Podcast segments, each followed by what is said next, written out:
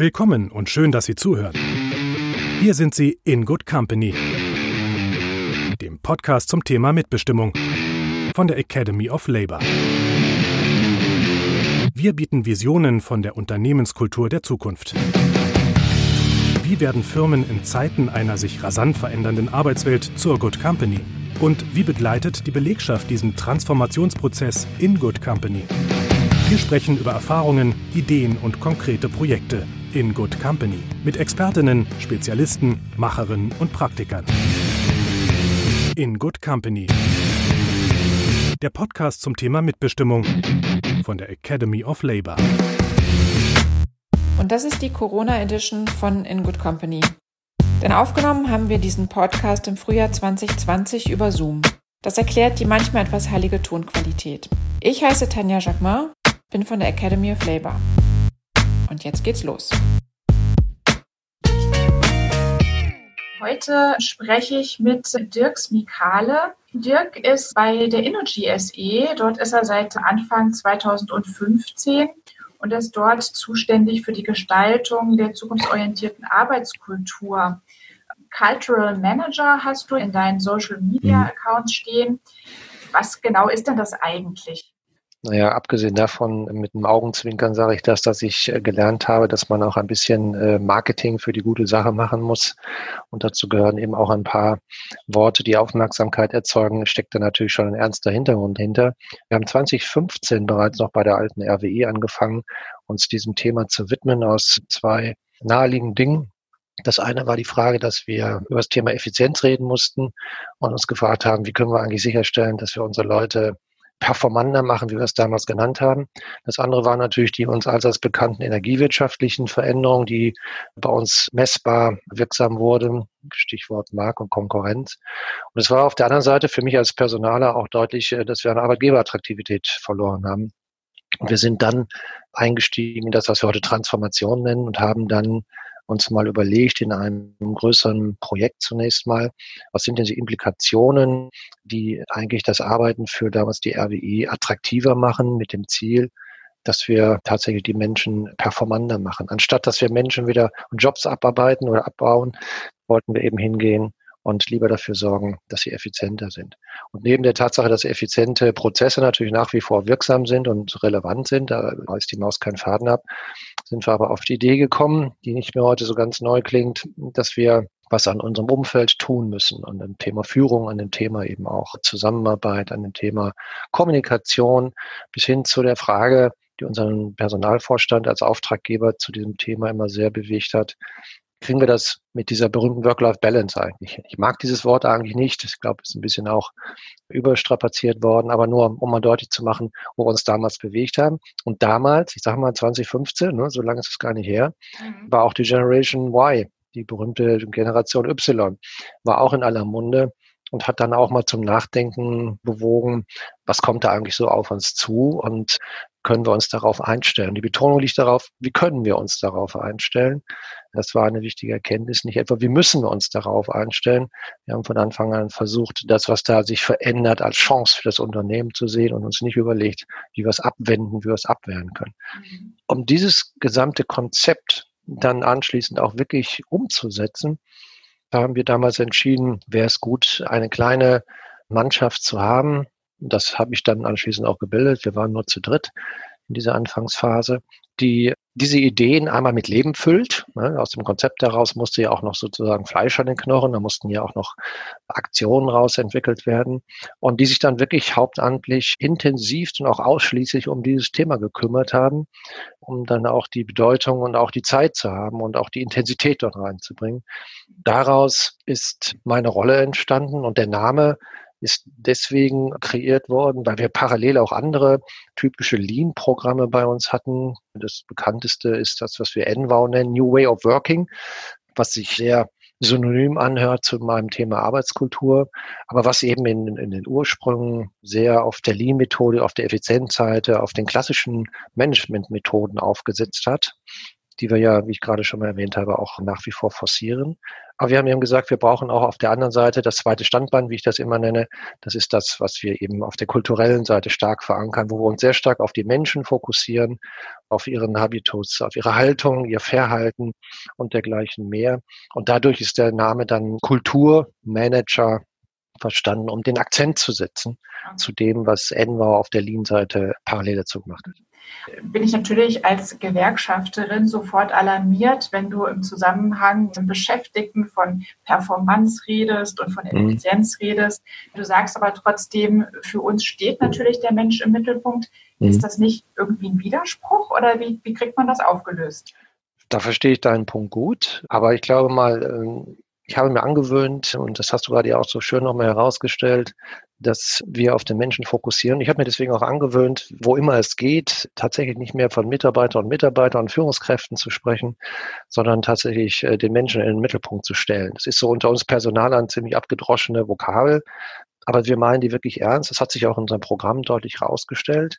Und ich glaube auch, dass das überhaupt gar kein Widerspruch ist. Denn letztendlich haben wir im Rahmen des Programms, das ja auf vielen Füßen steht, es steht natürlich auf dem einen Fuß, wir brauchen eine technische Variante, wir brauchen eine Arbeitsplatzvariante, die auch bei uns zu tun hat mit dem, was gerade sehr aktuell ist, dem Thema Homeoffice, was wir mobiles Arbeiten nennen.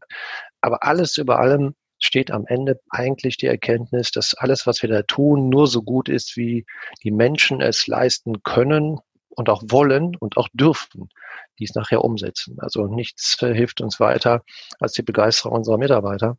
Und ich glaube, dass die Leistung des Unternehmens tatsächlich, das ist für mich fast nachweisbar in dem Rahmen dieses Programms geworden, in erster Linie über die Menschen kommt und dass wir als Wirtschaftsunternehmen performant sein müssen im Sinne, wir müssen effizient sein, wir müssen gucken, dass wir ein wirtschaftliches Ergebnis liefern, sonst stellt sich unser Auftrag da in Frage und damit letztendlich auch unsere aller Arbeitsplätze.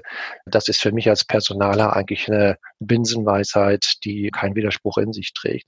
Die Frage ist, wie gehe ich damit um und wo setze ich meine Akzente? Und ich glaube, das haben wir bei der Energy nicht nur mit meinem Programm, sondern auch an vielen anderen Stellen sehr, sehr deutlich gemacht. Okay, also das gefällt mir natürlich jetzt schon viel besser. Habt ihr denn bei dieser ganzen Umsetzung bei eurer Arbeit auch aktiv den Betriebsrat mit eingebunden? Ja, unbedingt. Das ist bei uns natürlich eine feste Institution, wo wir nicht nur als Personalbereich, sondern im ganzen Unternehmen auch eine hohe Wertschätzung äh, auch gegenseitig eigentlich erleben. Und dieses Programm, da haben wir vollen Support bekommen von Anfang an dafür, weil ich sehr frühzeitig mit den Ideen, auch schon im Stadium der Entwicklung, also bevor sie eigentlich zu Ende gedacht waren, schon in die Gremien reingegangen bin und habe mich mit dem einen oder anderen aus der Mitbestimmung, Betriebsrätinnen und Räte, die ich schon längere Zeit kannte aus meinem Tun, mir ein Feedback zu abgeholt, Meinung zu abgeholt, äh, Beiträge abgeholt, auch Ideen abgeholt. Und im Rahmen unseres ganz professionellen Programm- oder Projektmanagements waren Betriebsräte auch als Organisation Teil der Interviewpartner. Wir haben sehr, sehr viele Interviews geführt, Land auf, Land ab, um unsere Arbeitskultur zu designen, zu definieren. Ich habe die Betriebsräte, wie gesagt, sehr offen da immer gleich eingebunden, weil mir klar war als Personaler, dass das Thema ohne die Betriebsräte A sowieso nicht geht, also aus rein formalen Gründen, aber auch, weil ich überzeugt davon bin, dass es mit ihnen am besten geht, weil wir über Mitarbeiterinnen und Mitarbeiter, also Menschen im Unternehmen sprechen wollten. Und da sind das nun mal die ersten Ansprechpartner, Interessenvertreter, die nicht nur den formalen Aspekt aus den bekannten Gesetzen heraus dort begleiten und verantworten, sondern die eben auch das Ohr eben am besten mit an der Schiene haben, neben uns Personalern und mir helfen konnten zu erkennen, was denn die Menschen tatsächlich so bewegt, was einfach so geht und was nicht geht. Und mir war auch klar, dass es eine Herausforderung eine Veranstaltung sein kann, weil wir gestartet sind mit dem Thema mobiles Arbeiten. Das hatte ich ja andernorts bei meiner Recherche zu diesem Thema, also externe Recherche, sehr häufig wahrgenommen, dass es in anderen Unternehmen da sehr, sehr große Widerstände auch gab von Betriebsräten. Und deswegen bin ich da sehr, sehr offen rangegangen, habe die Karten auf den Tisch gelegt und habe eigentlich die Betriebsräte schon beteiligt an der Entstehung der Story, bevor es überhaupt was zu entscheiden gab, sozusagen, also formal zu entscheiden gab. Ja, das ist natürlich auch eine neue Welt, sage ich mal, für Betriebsräte. So ein bisschen weg, auch von den klassischen Aufgaben, die es bisher immer so gab. Was genau glaubst du, brauchen denn die Betriebsräte heute, um in diesen Prozessen teilhaben zu können? Also gibt es da eine spezielle Qualifizierung, die man da machen könnte? Sind es eher die weichen Faktoren, dass sie wirklich noch stärker auf die Kolleginnen und Kollegen eingehen können, dass sie einfach auch Ängste, Befürchtungen mitnehmen können und sich darum kümmern können. Wo glaubst du, liegen da die Schwerpunkte? Also ich glaube, da ist von allem etwas dabei, was du da gerade adressierst. Wobei ich glaube, dass die Betriebsräte traditionell, also auch von ihrer bisherigen Qualifizierung, ihrem Engagement also ihre intrinsische Motivation sozusagen an der Seite der weichen Faktoren, wie du es gerade so nanntest, schon ziemlich gut dran sind. Also das gehört ja zu ihrem Kernbusiness und ihren Kernkompetenzen, dort an den Menschen, wie ich gerade sagte, das Ohr an der Schiene zu haben, die zu verstehen. Nun ist sicherlich nicht so gut, dass man es noch verbessern könnte. Vor allem, wenn ich daran denke, und das ist ein kleiner Vorbehalt zu dem, was ich da gerade gesagt habe, soll keine Kritik sein. Aber ich habe natürlich in den vielen Gesprächen mit Betriebsräten, von denen wir auch viele haben in so einem großen Unternehmen, natürlich auch Vorbehalte erlebt, die für mich zulässig sind, also normal sind, die sich aber dann oft auch artikuliert haben, so in der Frage, naja, ich muss ja die Menschen da vor irgendwelches Ungemach schützen. Da wünsche ich mir manchmal ein bisschen mehr schon auch mal Offenheit im Sinne von mal hinzuhören, was denn die Menschen tatsächlich auch heute anderes brauchen, was sie auch gerne wollen. Das habe ich hier und da mir gewünscht, dass der ein oder andere offen gesagt da auch mal ein bisschen mehr aus meiner Sicht bei seiner Klientel ist und nicht allein Schutz darin sucht, dass es äh, gilt, Leute vor vielleicht äh, Homeoffice-Situationen zu schützen, sondern auch mal darüber nachzudenken, was bringt's denn mit denen? Da haben wir aber gute Fortschritte gemacht. Ich glaube, da kann man so ein bisschen an der Vision, an der strategischen Ausrichtung nochmal arbeiten. Was viel spannender ist, auch anspruchsvoller ist, das ist zum Beispiel auf der Seite Digitalisierung. Ich meine, das ist ein sehr anspruchsvolles Thema. Da gibt es ja nur wenige Menschen, die das alles überblicken. Ich gehöre auch nicht dazu. Aber Betriebsräte sind nun mal in der Situation, dass sie viele Veränderungen in einem Unternehmen auch begleiten müssen, beurteilen können müssen, wenn es darum geht, Digitalisierung, IT-Technologie und ähnliches einzuführen. Und ich glaube, da geht es erstmal damit los, dass da nicht nur die Bereitschaft ist, grundsätzlich sich mit auseinanderzusetzen und auch eine positive Grundhaltung dazu einzunehmen, dass Digitalisierung per se erstmal nicht schlimm ist. Das ist vielleicht einer der weichen Faktoren. Aber dann auch zu lernen, zu verstehen, wie die Dinge eigentlich tatsächlich funktionieren. Wie sind denn da so die Zusammenhänge, um auch eine Basis zu haben für einen offenen und auch konstruktiven Dialog. Solange ich unklar bin über das, was das bedeutet, ist es natürlich, dass ich äh, Vorbehalte da habe, dieser Change, das betrifft uns alle, ob ich Betriebsrat oder nicht. Etwas, was ich nicht kenne, macht bei uns den meisten von uns erstmal ein bisschen Ungemach. Ich glaube, da ist es ganz hilfreich, wenn wir alle und wir als Unternehmen, die Wirtschaft auch dafür sorgt, dass die Betriebsräte und vielleicht auch andere Institutionen an der Stelle mehr Know-how mit einbringen können und besser noch verstehen, um was es eigentlich beim Stichwort Digitalisierung wirklich geht. Jetzt sind wir beide ja auch aus der Generation, die jetzt keine Digital Natives sind. Wie hast du denn eigentlich einen Zugang zu diesem Thema gefunden? Hattest du da Vorbehalte oder hast du eigentlich immer schon gesagt, ich finde das spannend, ich finde das wichtig und wir müssen da was vorantreiben? Also ganz persönlich habe ich seit vielen Jahren, wie die meisten von uns, ja auch privat einen Computer, aber damit ist man natürlich noch kein Digital Native. Ich räume mal offen ein, sehr zum Leidwesen meiner Familie, meiner Frau meiner beiden Töchter bin ich der einzige Familie, der kein WhatsApp benutzt. Aus Prinzip nicht. Und das Prinzip lautet bei mir ganz einfach, ich will diesen sozialen Druck nicht dauernd erleben, auf irgendwas reagieren zu müssen. Also großes Verständnis dafür, wenn andere Menschen ähnlich reagieren und erstmal drüber nachdenken, was es denn tatsächlich mit mir macht. Man muss nicht alles tun, was digital heute leisten kann. Insofern ist, glaube ich, eine gesunde äh, Skepsis im Sinne, offen zu sein, mal drüber nachzudenken, auf sich wirken zu lassen, sich das mal anzuschauen und drüber nachzudenken, was kann es mir denn bringen und dann zu entscheiden, ob es Sinn macht oder nicht, glaube ich, ist da der richtige Weg. Und so bin ich auch in meinem Berufsleben eigentlich mit der ganzen Technologie immer wieder umgegangen.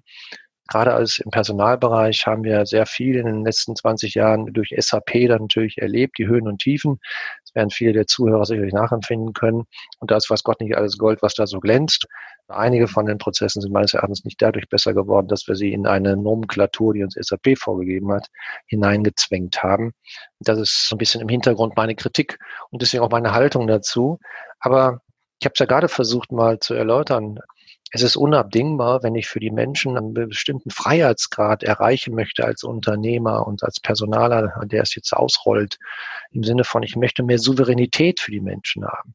Und wir sind gestartet, wie ich gerade schon mal sagte, mit dem Aspekt des mobilen Arbeitens haben damals so als Bronzesatz, so als Verkaufsschlager, um das attraktiv zu machen, um Aufmerksamkeit zu erzeugen, bin ich in die Mannschaften reingegangen, die Teams reingegangen, habe gesagt, wir möchten am Ende entscheiden oder sehen, dass die Mitarbeiter selbst entscheiden können, wann, wo und wie sie arbeiten. Das ist für uns alle, für dich, für die Zuhörer, für mich erstmal eine Provokation, weil jeder von uns weiß, das geht ja per se gar nicht. Aus Legalstrukturen heraus geht das schon gar nicht. Aber so sind wir vorgegangen, einfach mal hinter den Horizont zu gucken und nicht davor stehen zu bleiben und jetzt schon zu wissen, was alles nicht geht, sondern bewusst mal dahinter zu treten und dann zu sagen, warum geht das eigentlich nicht? Das ist ja eine ganz andere Herangehensweise.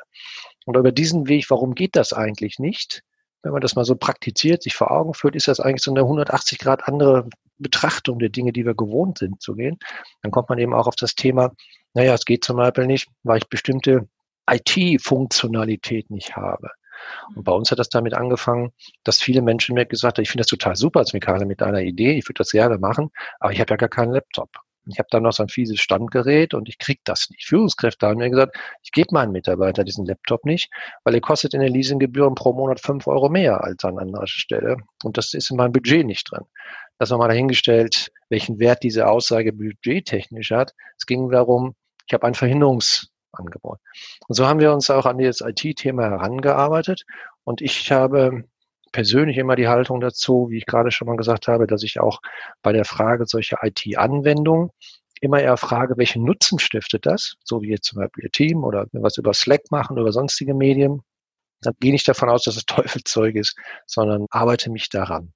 Kleine Anekdote vielleicht, weil du so schön darauf abgehoben hast, wir seien eine Generation, die da nicht so mit aufgewachsen ist. Das stimmt.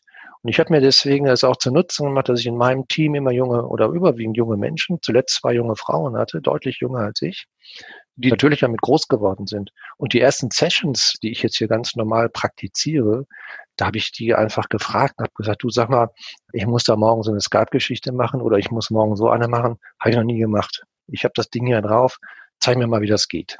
Ja, und ich meine, damit geht das auch los, als Führungskraft, als Mensch im Unternehmen, offen dafür zu sein, dass andere etwas besser können, da offen drüber zu reden und zu sagen, ich will es ja gerne können, aber ich brauche auch mal jemanden, der mich da vielleicht supportet und da bricht man sich keine Krone aus dem Zacken, den berühmten, wenn man das auch mal seine Mitarbeiter fragt, die einfach ja da sind. Und das ist auch ein Stückchen Wertschätzung übrigens. Das heißt also, Offenheit auf allen Seiten ist natürlich total wichtig, um so neue Sachen auch umzusetzen im Unternehmen. Für Führungskräfte bedeutet das ja auch viel Veränderung. Also zum Beispiel Homeoffice, mobiles Arbeiten. Das heißt ja auch vielleicht so ein bisschen Kontrollverlust. Das mag ja nicht jeder so gerne wenn es diese neuen Formen der Arbeit gibt im Unternehmen, mhm. bedeutet das ja auch flachere Hierarchien. Das bedeutet mehr Eigenverantwortung der Beschäftigten. Das, denke ich mir, ist nicht für jeden, der in Führung ist, so einfach, das anzunehmen. Wie seid ihr damit umgegangen? Also wir sind, haben es natürlich umsetzen können, sonst wären wir nicht heute da angekommen, wo ich glaube, dass wir stehen. Aber auf der anderen Seite muss man auch an diesem Thema dranbleiben man muss an diesem Arbeitskulturthema an sich schon aus meiner Überzeugung dranbleiben, weil die Trigger, also die Treiber für diese Kultur, das Kulturverständnis, was wir bei der Energy entwickelt haben, ja, wie ich schon mal sagte, zum großen Teil von draußen kommen, also aus der Gesellschaft impliziert werden, ja. Also das Thema Work-Life-Balance nochmal als gequältes Stichwort. Und das ändert sich ja auch. Das ist ja nie das Gleiche. Und viele andere Dinge ändern sich da auch. Nicht von Tag zu Tag, aber auf der Zeitachse. Und wenn wir davon ausgehen, dass die gesellschaftlichen Änderungen einen großen Einfluss auf unsere Arbeitskultur haben sollen, dann müssen wir da am Ball bleiben. Und durch diese Veränderung wird sich auch Führung permanent hinterfragen müssen. Das erwarte ich aber auch von Führungskräften. Das ist eine der größten Challenges, die Führungskräfte meines Erachtens in der Vergangenheit hatten, lernen mussten, selbst mal zu reflektieren. Und dazu gehört eben auch die Frage, was ist hier eigentlich meine Rolle? Du hast das richtig adressiert, dieses Thema. Es ist eines der dicksten Bretter gewesen, Heute ist das ein bisschen abgeflacht, aber bei einem so großen Unternehmen trifft man immer noch auf Menschen, die den letzten Schritt da noch nicht gegangen sind, zu erkennen, dass die Rolle der Führungskraft durchsam immer noch bedeutend ist. Ich bin also nicht davon überzeugt, dass wir ein völlig führungsloses Unternehmen kreieren sollten. Es gibt ja solche schönen Modelle, die von einem total demokratischen Unternehmen träumen, aber die verkennen einfach, wie Demokratie funktioniert. Demokratie braucht auch Entscheidungen am Ende des Tages. Die Frage ist immer nur, wie komme ich dahin? Und wie ist die Beteiligung meiner Mitmenschen an diesem Prozess? Das ist das, was wir mit Führungskräften diskutiert haben. Das habe ich nun mal nicht alleine erfunden. Ich habe parallel zu dieser Aktivität Arbeitskultur, wie gesagt, auch andere gehabt. Und da die Energy ein sehr junges Unternehmen ist, eben gerade vier, fünf Jahre jetzt auf dem Markt ist, haben wir natürlich auch unsere Werte damals neu kreiert, die sehr kundenorientiert aussehen. Und wir haben damit aber auch eine, im Sinne der Arbeitskultur, eine neue Führungsphilosophie definiert. Wir nennen das die Big Five. Und da sind einige Aspekte drin, die wir in der Führungsmannschaft gemeinsam entwickelt haben, auf die wir uns committed haben. Und auf die konnte ich dann natürlich zurückgreifen. Und ein Beispiel ist eben dafür, weil du es gerade sagst, Kontrollverlust, dass wir gesagt haben, als eine der fünf Big Points, bei uns zählt das Ergebnis. Dahinter steckt und nicht mehr die Anwesenheit und damit nicht mehr die Kontrolle. Mhm. Also NWAU, was ich vorhin mal zitiert habe, gemeinsam mit uns als Arbeitskultur haben daran gearbeitet, dass Führungskräfte in die Lage versetzt worden sind, dass sie führen nicht durch Präsenzkontrolle, sondern führen durch Ergebnis. Was natürlich nachher auch heißt, ich kontrolliere das Ergebnis, aber was für im Sinne der Arbeitskultur ganz andere Horizonte aufmacht, ganz andere Freiräume mhm. für die Mitarbeiterinnen und Mitarbeiter im Unternehmen, Stichwort nochmal flexibles Arbeiten ermöglicht. Und das habe ich dann in meinem Dialog mit den Führungskräften immer wieder genutzt, zu sagen, wenn wir das so wollen, dann haben wir auch eine Idee dahinter. Und ich kann dir helfen, diese Idee auch mal umzusetzen an einem Beispiel, eben zum Beispiel an dem Thema mobilen Arbeiten. Und was braucht es dann dafür, dass du dich in deiner Rolle als Führungskraft weiterhin wohlfühlst, weil du auch verantwortlich bleibst, das ist so in unserem System immer noch, dass du dich trotzdem wohlfühlst mit der Tatsache, dass deine Mitarbeiterinnen und Mitarbeiter eben nicht da sind. Wir haben es auch einfach genannt. Wir müssen Spielregeln entwickeln und dass wir dabei ist nie ein Dialog gewesen allein zwischen der Führungskraft und mir oder meinem Team, sondern wir haben die Menschen in diesem Team der Führungskraft gefragt, wenn wir, wenn ich als Führungskraft, wenn ich möchte, dass ihr morgen mobil arbeitet unter den und den Rahmenbedingungen, was könnt ihr mir als Hilfestellung geben? Wie wollt ihr organisieren, dass wir weiterhin Ergebnisse liefern, dass die Verantwortung da ist, dass die Erreichbarkeit sichergestellt ist? Also die klassischen ersten Fragen, die da aufkommen, wenn du mit einer Führungskraft in diesen Dialog reingehst, sodass der sich wohlfühlt und sagt, ich kann die Verantwortung weiterhin tragen. Das war so bezeichnend. Und das hat bei den allermeisten sofort gezündet. Aber ich will das auch nicht alles allein schönreden. Es ist Teil unseres Angangs gewesen, dass ich natürlich auch Führungskräfte getroffen bin, die da sehr skeptisch geblieben sind, um es mal vorsichtig zu sagen. Mit denen habe ich aber ein Commitment dahin geschossen, dass ich gesagt habe, okay, ich suche erstmal andere gute Beispiele. Ich zeige dir erstmal mit vielen anderen guten Beispielen im Unternehmen, dass das geht, dass du sehen kannst, es gibt Leuchttürme, wo es funktioniert. Und wenn du siehst, dass es gute Beispiele gibt, diese Best Practices gibt, dann komme ich damit nochmal wieder und dann überlegen wir mal, was du von diesen Best Practices lernen kannst. Und so sind wir so sukzessive immer tiefer eingedrungen, durchdrungen im Unternehmen und haben heute da eine ganz tolle generelle Führungskultur auch die nicht überall gleich pointiert ausgebildet ist, aber das haben wir auch so gewollt.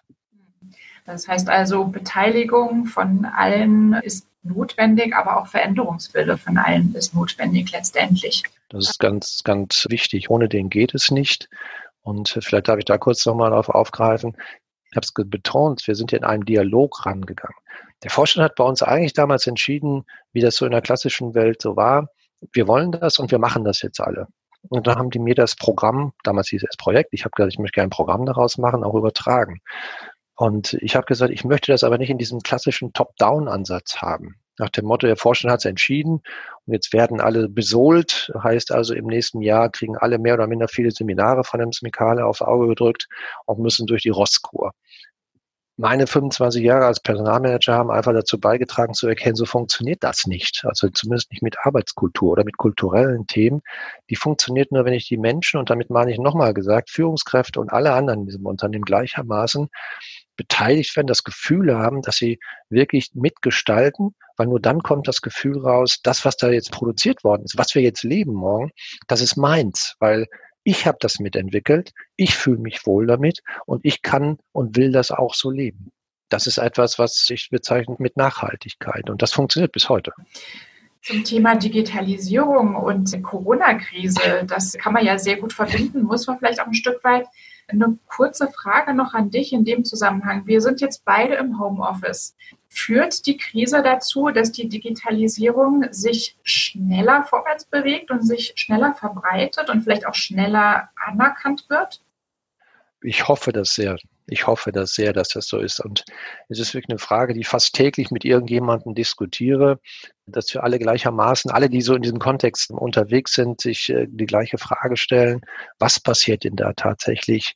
Ich sage da meistens so ganz salopp drauf, na, irgendwas wird schon hängen bleiben, aber das ist natürlich zu wenig. Ich glaube, diese Krise macht zum einen erstmal deutlich, was alles geht. Sie macht vor allen Dingen auch den Zweiflern deutlich, dass die Menschen, gerade nochmal zurückkommt auf das Thema Kontrollverlust, Vertrauen steckt ja dahinter. Was machen die, wenn ich sie nicht sehe? Arbeiten die auch? Dass die Menschen, die meisten jedenfalls, viel verantwortungsvoller mit dieser Situation zu Hause umgehen, als wir uns das vielleicht als Unternehmen, als Führungskräfte, als Verantwortliche für Prozesse, was wir da auch immer sind, bisher geglaubt haben, dass es so ist, auch eingestehen wollten. Ich glaube, da gehört ein fairer Blick mal drauf, das zu bewerten und das erstmal zu sagen, das ist eigentlich ganz toll gelaufen. Und zweitens, ist es an einigen Stellen nicht toll gelaufen. Natürlich hat es immer Menschen gegeben, aber die gab es auch immer schon, übrigens auch im Büro, die die Freiheit irgendwie auch missbraucht haben. Was wir aber nicht mehr machen dürfen, das ist auch ein Verständnis von Kultur und auch von Management, von Führung, dass ich die wenigen Ausreißer, die es missbrauchen, zum Anlass nehme, das Ganze wieder in Frage zu stellen. So solche latenten Bewegungen gab es zumindest früher bei uns im Unternehmen. Das geht einfach nicht mehr. Heute muss die Frage sein, wenn es grundsätzlich funktioniert und ich merke, vielleicht auch messen kann, erlebe, dass es einen Wertbeitrag bringt, dass es besser ist als vorher, was das auch immer heißt, woran ich das besser auch immer festmache, da muss ich mich heute fragen, was mache ich mit den Dingen, die doch nicht so gut funktionieren? Wie gehe ich mit den Menschen um? Wie diskutiere ich mit denen? Wie gehe ich auf die zu, die das Thema noch nicht verstanden haben? Also missbräuchlich vielleicht damit umgehen. Wie kann ich die dafür einfangen, begeistern, motivieren, doch mitzumachen an dieser Veranstaltung? Und wie kann ich auch und wie muss ich jetzt meine Technik auch forcieren, und das sehe ich eben nicht nur bei vielen Unternehmen so. Ich muss gestehen, bei uns bei Energy klappt das wegen dieser vier, fünf Jahre jetzt Arbeitskultur, Arbeit perfekt. Es hat überhaupt gar keine Probleme gegeben. Wir waren da gut trainiert. Aber ich weiß, bei anderen war es eine Herausforderung. Und was mir viel mehr Gedanken macht, so als Bürger in diesem Land, ist, was ich so an Schulen vor allem, also im Bereich von Kultur und Bildung da erlebe, gerade an Schulen, das finde ich einfach desaströs und da bin ich wirklich, wirklich gespannt und im Sinne von auch, ich möchte, dass da was passiert. Das kann so nicht weitergehen. Es kann nur nicht so weitergehen, weil die nächste Krise sozusagen bestimmt kommt, sondern weil wir auch in einem Zeitalter sind, wo diese Möglichkeit des Lernens essentielle Fähigkeit der Menschen ist. Und wenn wir da nicht mit jungen Menschen schon anfangen, wie soll das in unserer Gesellschaft, wie wollen wir uns da weiterentwickeln, wie soll das aber auch in der Wirtschaft zukünftig damit weitergehen? Also da kann ich aus eigener leidvoller Erfahrung mit äh, einem Sohn im Homeschooling nur beipflichten. Lieber Dirk, ich könnte noch stundenlang mit dir weitersprechen, aber wir sind jetzt tatsächlich schon am Ende angelangt. Deswegen will ich auch dir meine Abschlussfrage stellen, die ich all meinen Gesprächspartnern stelle. Wenn wir uns jetzt vorstellen, dass wir die Transformation so weit durchhaben, dass wir veränderte Strukturen haben, wir sind weitreichend digitalisiert, wir haben flache Hierarchien, die Einzelnen im Betrieb sind in einer stärkeren Verantwortung und werden beteiligt. Wie und wo kann in dieser Welt denn der Betriebsrat seine Rolle finden?